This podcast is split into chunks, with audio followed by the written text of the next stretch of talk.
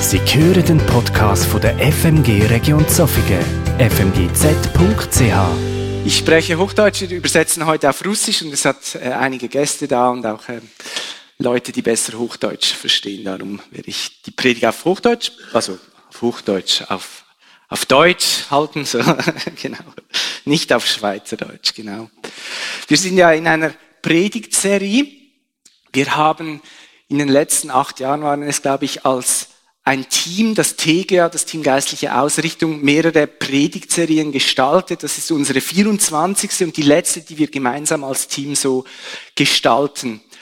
Und ähm, ja, äh, Robin hat euch letzten Sonntag bereits auf seine Reise mitgenommen. Ähm, und die Predigtserie heißt, was wäre, wenn das also und zum Schluss noch dies heißt sie. Aber es geht darum, was wäre, wenn das nicht nur die letzte Predigtserie wäre, die wir gemeinsam als Team gestalten, sondern wenn es überhaupt die letzte Predigt wäre, die ich halten könnte. Robin, wie gesagt, hat euch letzten Sonntag bereits auf seine Reise mitgenommen und er hat gemerkt, ähm, irgendwie hat diese Frage etwas mit ihm gemacht. Und ihr könnt euch ja vorstellen, dass es mir nicht anders ging. Ich, äh, ich ging auch so mit Elan so dran, oder? Es äh, war auch ein bisschen meine Idee, dass man diese Predigtserie machen könnte. Und ich dachte dann auch wie Robin, so ja, ich weiß dann, was kommt oder so. Und ja, über was soll man dann sprechen? Vielleicht über, über, über meine Leidenschaft oder ein Thema, das Gott mir so wie aufs Herz gegeben hat, zum Beispiel über Kirche, über Gemeinde oder was es bedeutet, als Gemeinde Gott anzubeten. Oder ich habe dann gedacht, ja gut, wenn es wirklich die letzte Predigt wäre, müsste ich vielleicht mal etwas bringen, was ich in den vorangegangenen Predigen noch nicht gebracht habe. Also irgendwie eine, eine meiner vielen tollen theologischen Erkenntnisse, oder wo, wo ihr dann denkt, was wirklich echt jetzt? Zum Beispiel äh, dass das Wort, das in der Bibel für Älteste, also für Gemeindeleiter gebraucht wird, in der Bibel auch in der weiblichen Form vorkommt, unbeachtet von unzähligen Theologen und über hunderte von Jahren, ist kein Witz, im 1. Äh, Timotheus 5, Vers 2 steht Presbyteros oder das, was sonst das Älteste steht, in der weiblichen Form. Paulus hat das einfach so äh, ganz wie selbstverständlich gebraucht. Und das wird in keiner Übersetzung erwähnt, nicht einmal in einer Fußnote oder nicht in einer Übersetzung, die mir bekannt ist. Obwohl ich überzeugt bin, dass er da Frauen in leitender Position in Kirchen anspricht oder in der Kirche in Ephesus meint. Das wäre doch eine spannende Predigt, oder? Okay, äh, ist es nicht. Aber ich muss das einfach mal fallen lassen. Oder etwas über die Unsterblichkeit der Seele, oder? Das tönt für uns, ja, die Seele ist unsterblich. Das ist gar kein biblisches Konzept, sondern das kommt aus der ägyptischen Mythologie und vielleicht schon früher aus der Mythologie. Äh, und das hat sich dann ins Griechische so übernommen und irgendwann kam das dann auch in die Kirche und man begann dann von ewigen Höllenqualen zu sprechen für Menschen, die nicht an Jesus glauben. Ich glaube, das ist eine falsche Auslegung von etwa fünf Stellen in der Bibel, wenn die große Mehrzahl der Schriftstellen von einem ewigen Tod spricht. Das heißt, ewiger Tod ist nicht mehr Leben. Das heißt, das ist einfach fertig, aus Ende. Ähm, genau, aber auch über das werde ich nicht sprechen. ja, über was dann? Oder und dann also bei aller Bescheidenheit muss ich sagen, dann hatte ich eine wirklich gute, und das, ich mache jetzt keinen Witz, wirklich. Es war eine grandiose Idee, die ich hatte. Ähm, ja, wie gesagt, Eigenlob stinkt eigentlich, aber ich muss es sagen, es ist wirklich eigentlich die beste Idee, die man überhaupt haben kann, wenn es darum geht, was ist die letzte Predigt. Nämlich mir kam die Idee, ich könnte einfach Gott fragen was möchte denn Gott, dass ich sage? Und eigentlich mache ich das ja bei jeder Predigt. Und wir als TGA haben das bei jeder Serie gemacht. Wir gingen ins Gebet, wir versuchen zu hören, was möchte Gott? Und ja, diese Idee ist ja nicht von uns, dass wir Gott fragen, was sollen wir tun? Ich meine, Jesus war der Sohn von Gott und er hat ständig seinen Vater gefragt, was er tun soll. Und er hat einmal gesagt, ich mache nichts, was ich nicht gesehen habe, was der Vater tut. Also er hat wie im Geist gesehen, Gott möchte das, Gott hat etwas vorbereitet und dann ist Jesus wie in das hineingestanden und hat das ausgeführt, was er Gott tun sah. Oder hat das gepredigt, was er Gott sah, seinen Vater haben, äh, sagen hörte, genau. Aber es geht bei diesem Satz, frage Gott nicht einfach nur darum, ja, was soll ich predigen, sondern das betrifft uns alle. Gott sehnt sich nach Gemeinschaft mit uns Menschen, aber er hat uns nicht zu Robotern gemacht.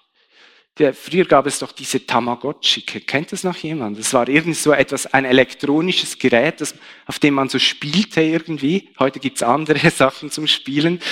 Äh, und, und dann warst du ein bisschen wie, wie der Gott, der das gefüttert hat und das Ding hat dann einfach das gemacht, was du gemacht hast. Aber so sind wir Menschen, nicht? Gott hat uns nicht als Tamagotchis und auch nicht als irgendein Computerprogramm geschaffen, sondern als Menschen mit einer Würde, mit einer Freiheit, weil er uns nach seinem Bild geschaffen hat. Und wir haben einen freien Willen, wir können tun und lassen, was wir wollen, in einem bestimmten Rahmen. Wir können und müssen selber entscheiden, aber Gott freut sich, wenn wir ihn in unsere Entscheidungen mit einbeziehen, wenn er uns seine Meinung sagen darf, wenn er, er uns seinen Willen zeigen darf und noch mehr freut er sich, wenn wir dann auch danach handeln.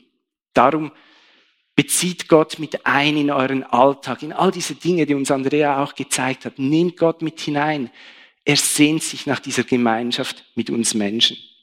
Also, habe ich mich entschieden, meine eigenen Ideen hinten anzustellen und Gott einfach zu fragen, was ist denn für heute Morgen dran? Was hast du für die Zuhörer vorbereitet? Welche sind die Worte, die dein Geist heute Morgen an uns richten möchte?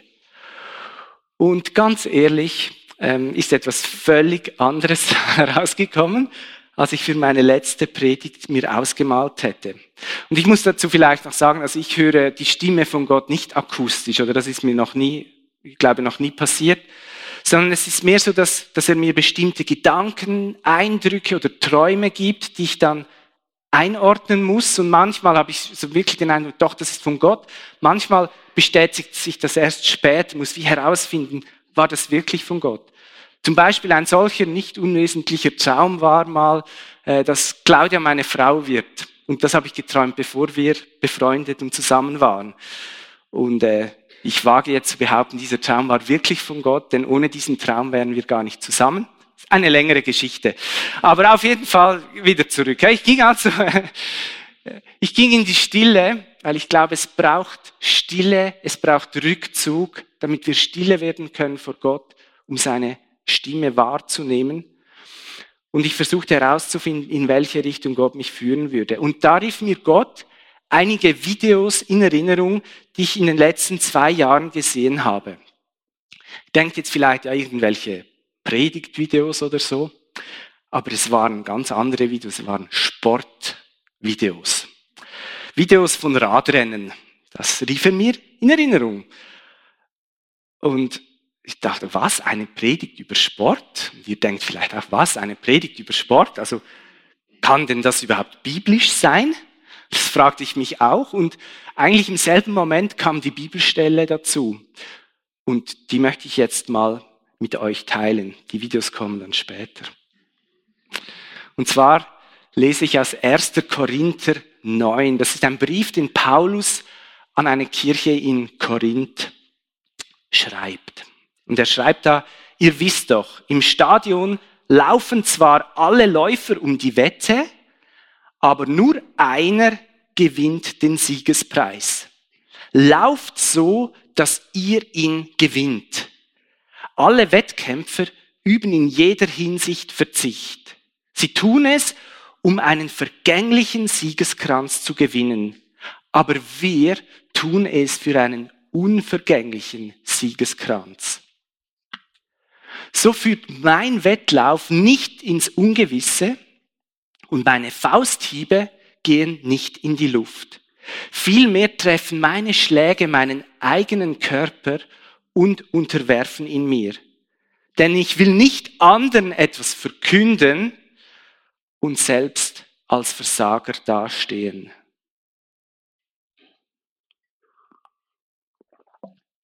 Paulus greift hier also ein Thema aus dem für den ersten Blick völlig unchristlichen Alltag seiner Leser auf. Ein, also er, er greift ein Sportthema auf. Und vielleicht auch einige von euch schütteln innerlich den Kopf. Also was soll Sport, bitteschön, mit Glauben zu tun haben? Wir erfahren an dieser Stelle jetzt nicht, ob Paulus ebenfalls ein so begeisterter äh, Passivsportler war wie ich. Das heißt, ob er sich gerne die, die Sachen angeschaut hat. Aber zumindest war er ein oder mehrmals an so einer Sportveranstaltung dabei, war er in so einem Stadion und hat erlebt, wenn so Tausende von Menschen da sind und die Läufer anfeuern. Er, äh, so wie er schreibt hier, da, da spricht Erfahrung daraus. Und von dem, was er dort im Stadion gesehen hat, hat er sich zu diesen Aussagen hier inspirieren lassen. Die Einstellung der Sportler, das hat ihn geprägt und er hat für sich gesagt, ich möchte genau diese Einstellung für meinen Glauben aufbringen, wie sie ein Leistungssportler für seine Disziplin aufbringt. Man spricht auch von Siegermentalität. Ich will gewinnen. Ich kenne nur drei Zahlen. Eins, zwei, drei. Und das nachher will ich gar nicht mehr wissen. Diese Mentalität hat Paulus fasziniert. Und dann hat er sich überlegt, wofür bringen die Sportler diese Mentalität eigentlich auf? Wozu? Es ist für einen Preis, der buchstäblich wieder verwelkt. Ein Siegeskranz. Es wurde so aus, ähm, aus Blättern geflochten, also, also wie eine Krone dem Sieger aufgelegt. Dieses Ding verwelkt. Also alle, die mal einen Brautstrauß gehabt haben, wissen, der verwelkt, vor allem wenn man ihn irgendwie falsch lagert und so. Ähm, und so ist es auch mit diesem Siegeskranz. Der hält nicht ewig, aber Paulus weiß, wir als Christen, wir streben auf etwas zu, das niemals verwelkt und niemals vergeht. Ich möchte heute Morgen jetzt nicht so stark darauf eingehen, ja, was ist denn dieser Siegeskranz? Was ist die theologische Bedeutung? Was könnte Paulus gemeint haben? Ich will zuerst mal sagen, was er sicher nicht gemeint hat. Er meint nicht, das ewige Leben, also die ewige Gemeinschaft mit Gott. Weil das ist nicht etwas, was wir uns erkämpfen oder verdienen müssen, sondern das ist ein reines Geschenk aus Gnade. Johannes sagt es so in Johannes 3:16. So sehr hat Gott die Welt geliebt, dass er seinen einzigen Sohn für sie hingegeben hat. Jeder, der an ihn glaubt, wird nicht verloren gehen, sondern das ewige Leben haben. Also Gott hat diese Welt geliebt. Er hat gesehen, dass mit den Menschen das ging irgendwie schief. Die haben Schuld auf sich geladen. Die leben in Rebellion gegenüber Gott. Sie wenden sich von ihm ab. Und weil Gott ein durch und durch perfekter, ein heiliger Gott ist, ist wurde diese Gemeinschaft zwischen Mensch und Gott wie unmöglich und der Tod war für die Menschen vorherbestimmt. Aber Gott hat sich so sehr nach dieser Gemeinschaft mit uns Menschen gesehen, nach einer ewigen Gemeinschaft, also dass wir für immer bei ihm sein sollten, dass er seinen Sohn in die Welt geschickt hat. Jesus ist am Kreuz auf Golgatha gestorben für unsere Schuld, für die Schuld der ganzen Menschheit, damit alle, die auf ihn ihr Vertrauen setzen, eben nicht verloren gehen, nicht, nicht für immer getrennt sind von Gott, nicht ewig tot sind, sondern dass sie das ewige Leben haben. Und das ist ein Geschenk aus reiner Gnade. Es geht einfach darum, dass ich mein Vertrauen auf Jesus setze. Das ist keine Leistung. Das ist nichts, wofür ich kämpfen muss, sondern das ist einfach ganz schlicht ein Gebet, wo ich sage, Jesus, ich vertraue dir. Ich glaube, dass das, was du gemacht hast, für mein Leben zählt. Ich nehme dieses Geschenk an. Ich habe es nicht verdient, aber du hast es mir geschenkt, weil du mich liebst. Danke, dass ich dein Kind sein darf. That's it. Und das ist der allergrößte Preis und den hat Gott uns vorbereitet. Wir müssen nur Ja sagen.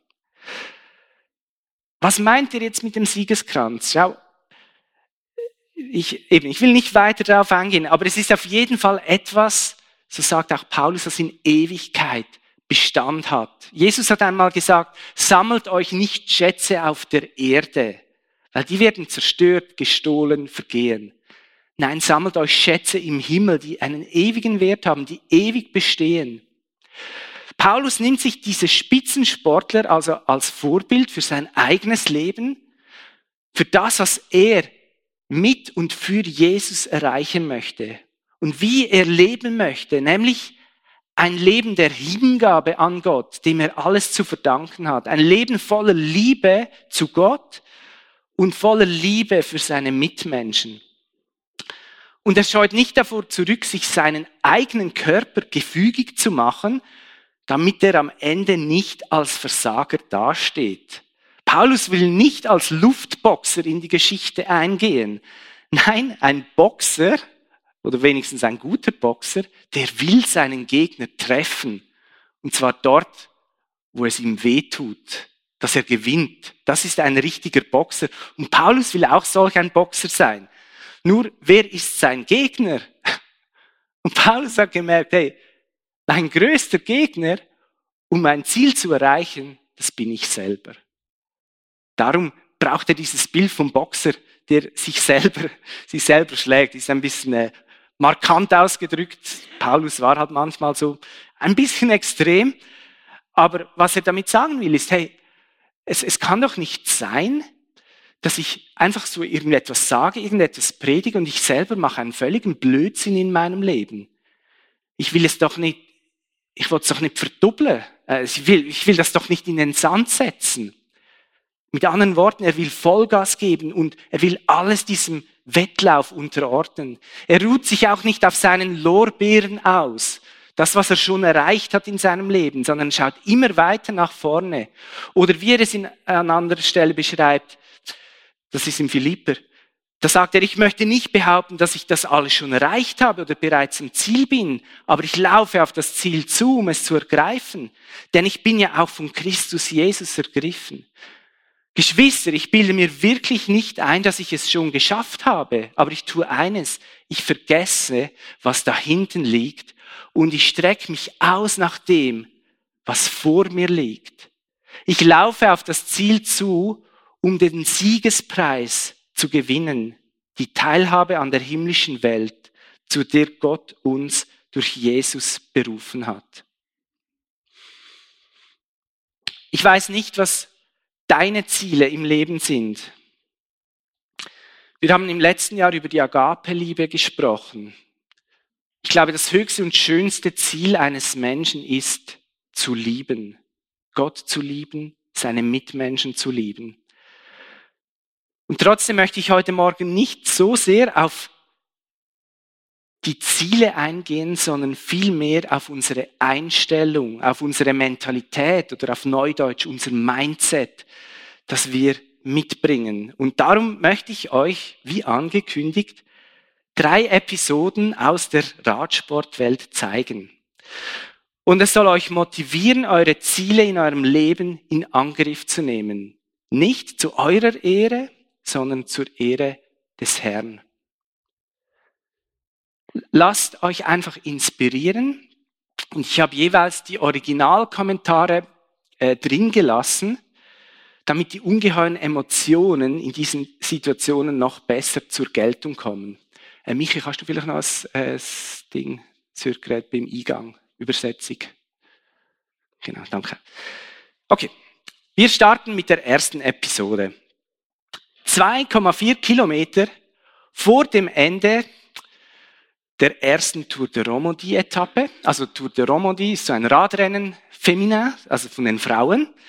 Äh, das war letztes Jahr, 2023. Also 2,4 Kilometer vor dem Ende der ersten Etappe startet die Österreicherin Karina Schrempf einen Angriff.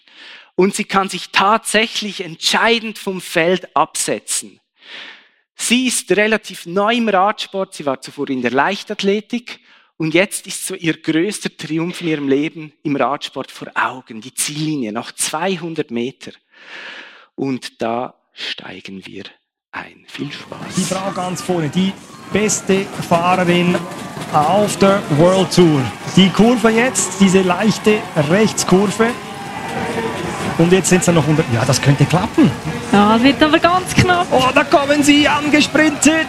Carina Schrempf schafft's nicht. Es ist das Team Emirates, wenn ich das richtig gesehen habe. Da hat es noch gut ausgesehen. Da würde man sein Geld wohl auf die Österreicherin wetten. Und jetzt kommt das Feld angeflogen. Reusser in der Tempo gemacht mit Demi Wollering am Hinterrad. Aber schlussendlich war es eben nicht Team Messi Works gewesen. Elis Schabe, der da Vierter wird in dem Sprint. Ach, knapp am Podest, Tagespodest vorbei. Da die. Oh, das war noch extra. Die hat sie gejubelt schon. Ach, Schrempf hat gejubelt. Da geht sie aus dem Sattel und das war der große Fehler. oh nein, ja. Ja, ein kleines Velo für ihn geschoben und es hat gelenkt. Ach nein, wie bitter ist das für die Österreicherin, die 28-Jährige. Ja, sie ist nicht eine erfahrene Straßenfahrerin. Und das hat ihr da wahrscheinlich gefehlt.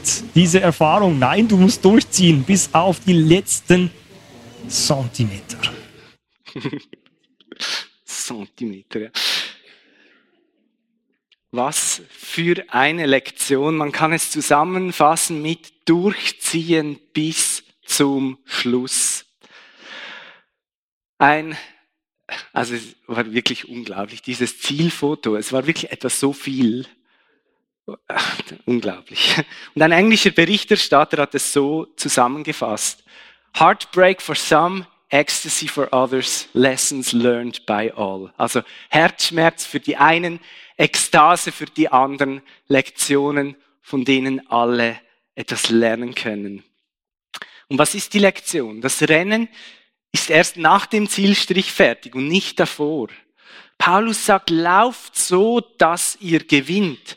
Reiß nicht die Arme vor der Ziellinie in die Luft und sagt, ich hab's schon, das genügt, das ist gut, sondern zieh die Sache durch bis am Schluss. Und er sagt selber, nicht, dass ich es schon erreicht habe, ich arbeite immer weiter und schaue immer weiter nach vorne auf das Ziel. Und spannend war, dass in diesem Beispiel die Lektion für beide Fahrerinnen dieselbe war. Oder? Karina Schrempf hatte dieselbe Lektion gelernt wie die Siegerin Sofia Bertizzolo. Ziehe es durch bis ans Ende. Das Rennen ist erst nach der Ziellinie fertig und bis dahin will ich einfach Vollgas geben. Ich glaube, das heißt für jeden von uns wieder ein bisschen etwas anderes, aber so dieses Bild, Vollgas bis am Schluss, das möchte ich euch so mitgeben. Eigentlich geht es in allen Filmen um dieses Thema. Der zweite Film, da wechseln wir jetzt zu den Männern ins Jahr 2022 zum WM Straßenrennen. Weltmeisterschaft, die Goldmedaille ist bereits vergeben. Da ist irgendeiner ausgerissen, hat zwei Minuten äh, Vorsprung rausgeholt und ist souverän zu Gold gefahren. Aber Silber und Bronze sind noch zu vergeben. Und da hat sich jetzt eine Gruppe weit vom Feld abgesetzt. Das sind vier, vier Männer, darunter auch ein Schweizer, Mauro Schmid. Und da geht's jetzt drum, wer von diesen vier gewinnt diese zwei Medaillen. Geht nicht ganz auf, das merkt ihr, oder? Also zwei werden leer ausgehen. Wer, wer hat den Mumm, äh, wir Männer sagen auch, wer hat die Eier, zuerst aus dem Sattel zu gehen und den Sprint zu lancieren? Und das schauen wir uns jetzt ebenfalls an. Das sind noch ein paar hundert Meter mehr bis zum Ziel. Hä? Da sagt Luzenko, komm, zeigt. Ein bisschen schneller müssen wir sein, ansonsten haben wir Ja. noch einen Mann mehr, der die Suppe verdirbt. Ach Gott. Jetzt kommt Enkon. Sau. Nein, das glaube ich nicht. Wie gestern. Nein, Mauro, jetzt musst du Nein. gehen. Ah, shit. Da hat man es komplett verschlafen. Wir haben es ja fast erwartet. Ja, aber dann kommt sie nicht durch. Ah, Glück gehabt. Weil der Maurer hat wirklich gerade reagiert und dann hat gemerkt, oh Scheibe, der Überraschungseffekt, der ist weg. Ja, aber jetzt sind sie zu fünft. Also, zwei Medaillen. Ja, da kommt aber nochmal ein Slowen von hinten. Den hatten wir auch nicht auf der Rechnung. Und dann kommt noch die ganze Nein, Gruppe. also jetzt müssen sie aber gehen. Der So. Slowene zieht an. Nein. 300 Meter bis zum Ziel und das kommt das Feld. Ja, ich glaube, das wird schwer mit der Medaille. Ja, der Luzenko fährt zum Glück. Tratnik sollte das sein, Ja. oder? Jan Tratnik. Vorne Nein. weg, Mauro Schmid hat die Medaille nicht. Das können wir jetzt wahrscheinlich davon ausgehen. Es ist der Sprint. Michael Matthews, der da den Sprint lässt. Äh, Matthews, vor- Wout van Aert. Ah, es ist Gott, Laporte. Laporte vor Matthews, Nein, und das Wout ist van Aert. Keine Schweizer Medaille. Stefan Kögen und Mauro Schmid sind mit Nein. dabei gewesen. Also das haben ist sich komplett wirklich- verzockt. Also, ja, die Medaille, die haben sie jetzt, die haben sie jetzt verdoppelt. Da können wir jetzt nicht anders sagen. Also es ist nicht der Maurer Schmidt seine Schuld, es ist auch seine Kollegen in dieser Gruppe. Also das haben sie jetzt auf den letzten, auf den letzten Kilometer aus der Hand gegeben. Das darf fast nicht wahr sein. Genau. Ich finde diese Kommentare einfach herrlich. Also eben verdoppelt heißt eigentlich aus, etwas aus Dummheit in den Sand setzen. Ungefähr so würde ich das auf Hochdeutsch übersetzen. Keine, keiner dieser Gruppe hat letztlich eine Medaille geholt. Jeder hat nur auf den anderen geschaut und keiner hatte eben diese Eier, einen Angriff zu starten. Und genauso kommt es mir manchmal in meinem oder in unserem geistlichen Leben vor. Wir möchten eigentlich Gas geben, wir möchten vollen Einsatz geben, aber dann schauen wir nur auf die anderen und lassen uns bremsen. Wir tun nicht das, was Gott uns aufs Herz gegeben hat, einfach weil ich denke, oh, der ist noch da und ui und was und so. Versteht mich nicht falsch, es ist manchmal sehr gut, auf andere Menschen zu hören. Eigentlich meistens. Aber wenn andere da sind und dich einfach ausbremsen, dann ist es nicht so schlau, auf diese Menschen zu schauen. Und du hast einfach Angst, irgendetwas zu riskieren, Angst einmal dich, dich in den Wind zu stellen, aus dem Sattel zu gehen. Aber schau, selbst wenn es, wenn es vielleicht halt mal in die Hose geht oder so, du musst dir nie vorwerfen, dass du es nicht wenigstens versucht hast. Hingegen diese vier Jungs, eben. Darum schau nicht auf die anderen. Lass dich nicht von deinen Mitmenschen verunsichern.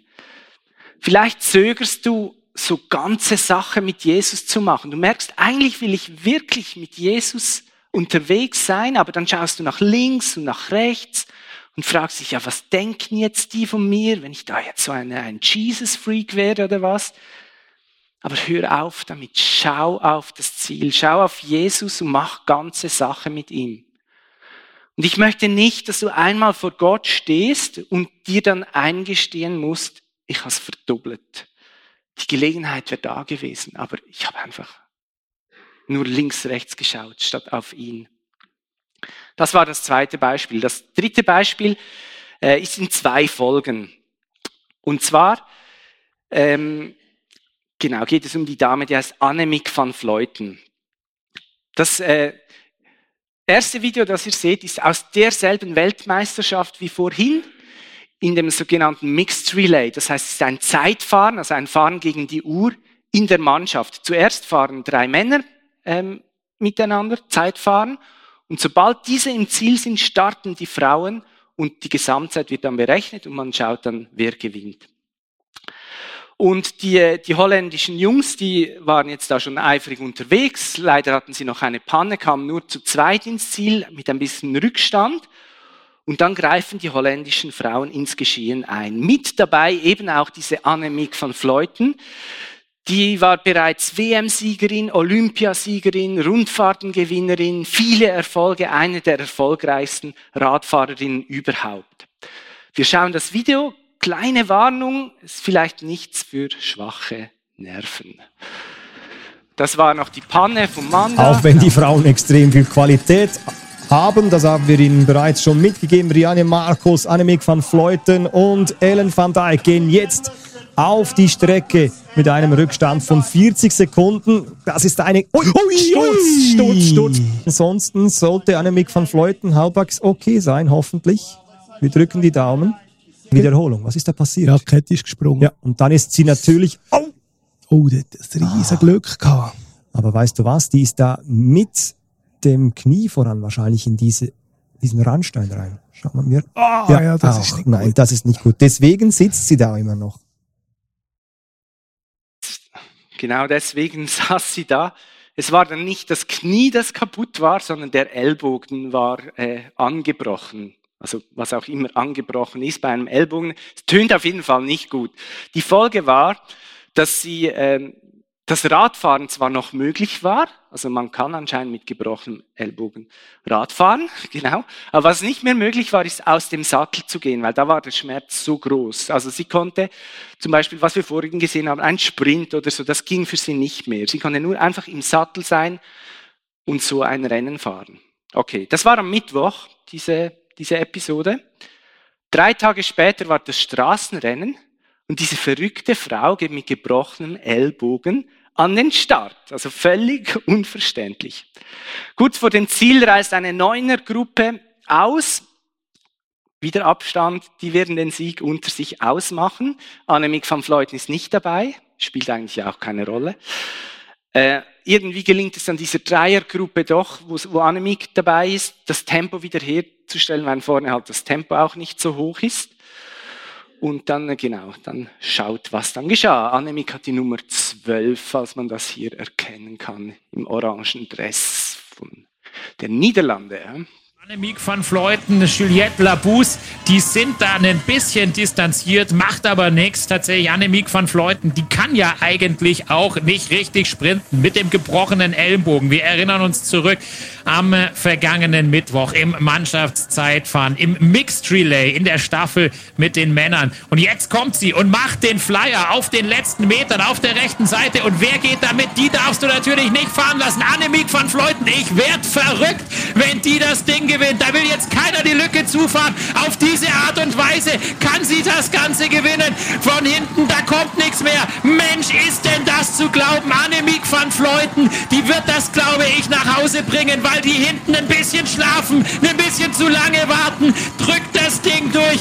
Es ist unfassbar. Mit dem gebrochenen Ellenbogen und der Verzweiflung, weil sie keine andere Chance hat. Auf der rechten Seite Aleni Serra, Lotte Kopecki. In der Mitte ist es Liane Lippert. Und Liane Lippert, die ist immer noch gut um eine Medaille unterwegs. Lotte Kopecki von vorne. Lotte Kopecki wird Zweite. Und Annemiek van Fleuten, die holt das Ding mit einem gebrochenen Ellenbogen. Und man möchte alle anderen schütteln dafür, dass sie diese Situation ermöglicht haben. Es ist einfach unfassbar. Man hat sie dreimal, fünfmal, zehnmal geschlagen.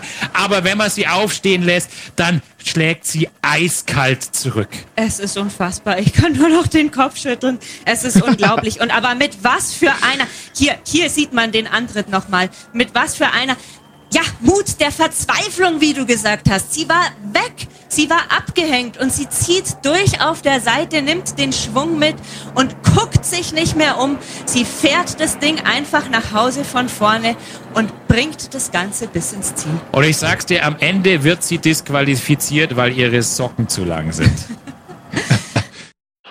Nein, natürlich wurde sie nicht disqualifiziert.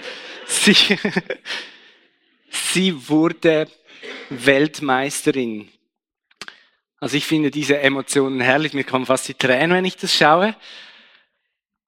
Und es zeigt uns, ey, gib nie auf. Denk nie, das ist unmöglich. Denk nicht, ich kann das nicht schaffen. Ja, wir haben alle unsere Handicaps. Beim einen ist es vielleicht eine eklatante Lernschwäche.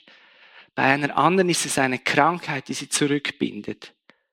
Der eine ist vielleicht zu jung, die andere zu alt.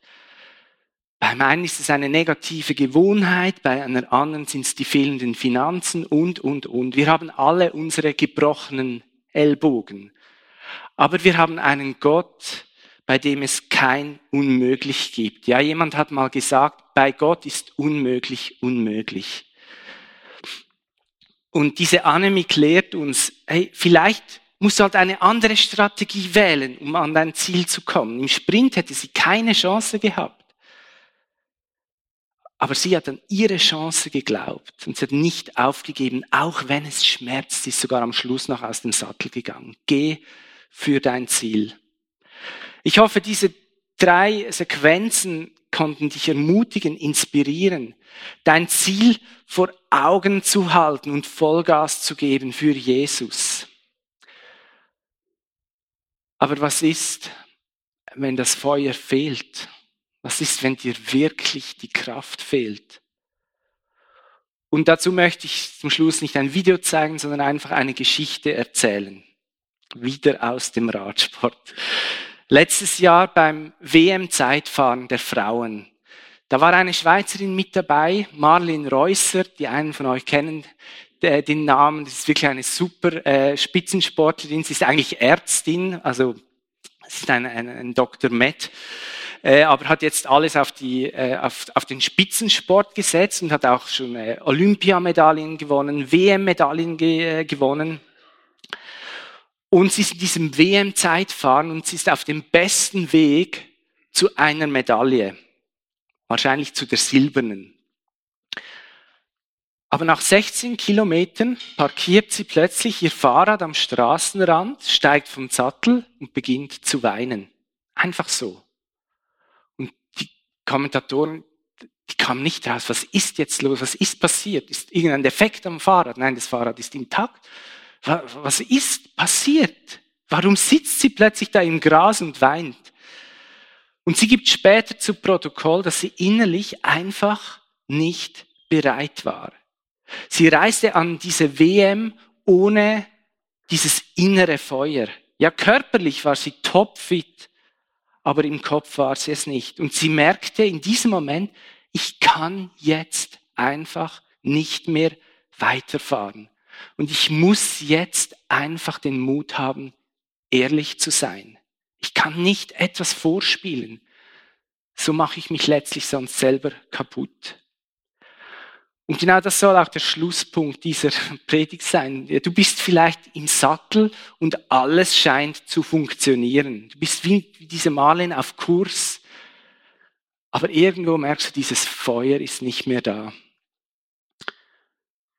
ich spiele nur etwas. Es schaut zwar vielleicht gut aus und alle denken, boah, cool und so, richtig gut unterwegs, aber ich mache mich dabei selbst kaputt. Lass dich von diesem Bild inspirieren. Steig vom Sattel, parkier dein Rad und mach eine Pause. Lass deinen Tränen freien Lauf. Sei ehrlich zu dir und schäme dich nicht. Gott wird dich deswegen nicht verurteilen. Im Gegenteil, Gott sagt, meine Kraft kommt in deiner Schwachheit zur Vollendung. Gott kann sehr gut mit deiner Schwäche umgehen. Er ist Spezialist. Und er sagt, meine Gnade ist genau für diese Menschen da, für die Gebrochenen, die gebeugt sind, für die Schwachen. Ja, Malen ist vom Sattel gestiegen und sie hatte den Mumm, diesen Mut, in aller Öffentlichkeit über ihr Versagen und über ihre Schwäche zu reden. Und so konnte sie wieder ein neues Feuer entfachen. Und 40 Tage später hat sie dann das Zeitfahren an der Europameisterschaft gewonnen und dort die Goldmedaille geholt. Diese Frau hat uns gezeigt, wie man es richtig macht. Auch zu der Schwäche stehen, sich diese Auszeit nehmen, genau hinschauen und neue Kraft zu tanken. Und wir Christen tun das natürlich, indem wir zu Gott kommen, in seine Gegenwart kommen und von ihm äh, uns erfüllen lassen, weil schlussendlich alle Kraft für jeden Sieg von ihm kommt. Ja, ich komme zum Schluss. Diese Predigt war speziell, seid ihr ja unterdessen gewohnt von mir, auf jeden Fall. Aber jeder von uns ist nun herausgefordert, selber zu überlegen, was das für ihn oder für sie bedeuten könnte. Ja, für welches Ziel gehst du in deinem Leben? Wer ist dein größter Gegner? Begnügst du dich mit ein bisschen mitmachen, ein bisschen dabei zu sein oder hast du diesen Hunger nach etwas Größerem, nach mehr? Vielleicht ist es auch nur eine kleine Sache in deinem Leben, irgendein kleines Ziel, das du erreichen willst. Vielleicht gerade nächste Woche oder etwas, was du auch schon jahrelang vor dir herschiebst und du solltest endlich den Mut aufbringen, ganze Sache zu machen. Es ist ganz egal, was es ist. Nimm diese Gedanken einfach mit in deine Beziehung zu Gott. Lass dich von ihm trainieren, lass dich von ihm ermutigen, tanke bei ihm Kraft und lass dir von ihm neuen Fokus geben. Und denke daran, bei ihm ist nur unmöglich, unmöglich. Und zum Schluss noch dies. Ja, so als Vater hat man es manchmal schwierig in einer Familie, also als Sportbegeistert, passiv sportbegeisterter Vater hat man es manchmal schwierig, äh, in einer Familie, wo die Frauen, wenn man ein, wo die Frauen in der Überzahl sind, doch, doch, doch, sie sind in der Überzahl, und diese Frauen jetzt nicht alle die Sportbegeisterung so teilen, Genau, und, und gerade meine Frau kann damit nicht so viel anfangen. Und meine Älteste eigentlich auch nicht, bis sie vor kurzem Eishockey-Spielen für sich entdeckt hat und äh, unterdessen äh, sogar schon an einem Match war und sogar äh, etwas abonniert hat, damit sie das schauen kann. Und so hat sie auch am letzten Freitag äh, mit angeschaut, wie ihr heißgeliebter SCB gegen die ZSC Lions verloren hat. ja, genau. Und dann, also wieso erzähle ich das? Ähm, eben zum Schluss noch dies. Was hat dann der unterlegene S, wer, wer war's? Der Lehmann. Was hat Lehmann nach der Niederlage gesagt? Er hat gesagt, was ist wichtig bei einer Niederlage? Es sind die drei A's. Das erste A ist analysieren. Das zweite A ist abhaken. Und das dritte A ist ab morgen besser machen.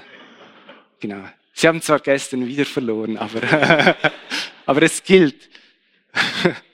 Und das möchte ich euch auch mitgeben. Wir hören jetzt noch ein Lied, das passend zum Thema Run the Race heißt, also laufe das Rennen. Und das ist die beste Zeit, um das Gehörte, das Gesehene noch einmal zu verarbeiten.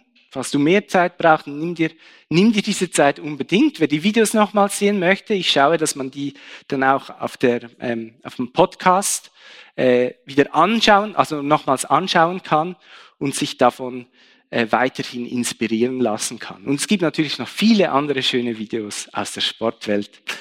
Genau. Schaut das, lest die Bibel, genau, und äh, gebt Vollgas für Jesus.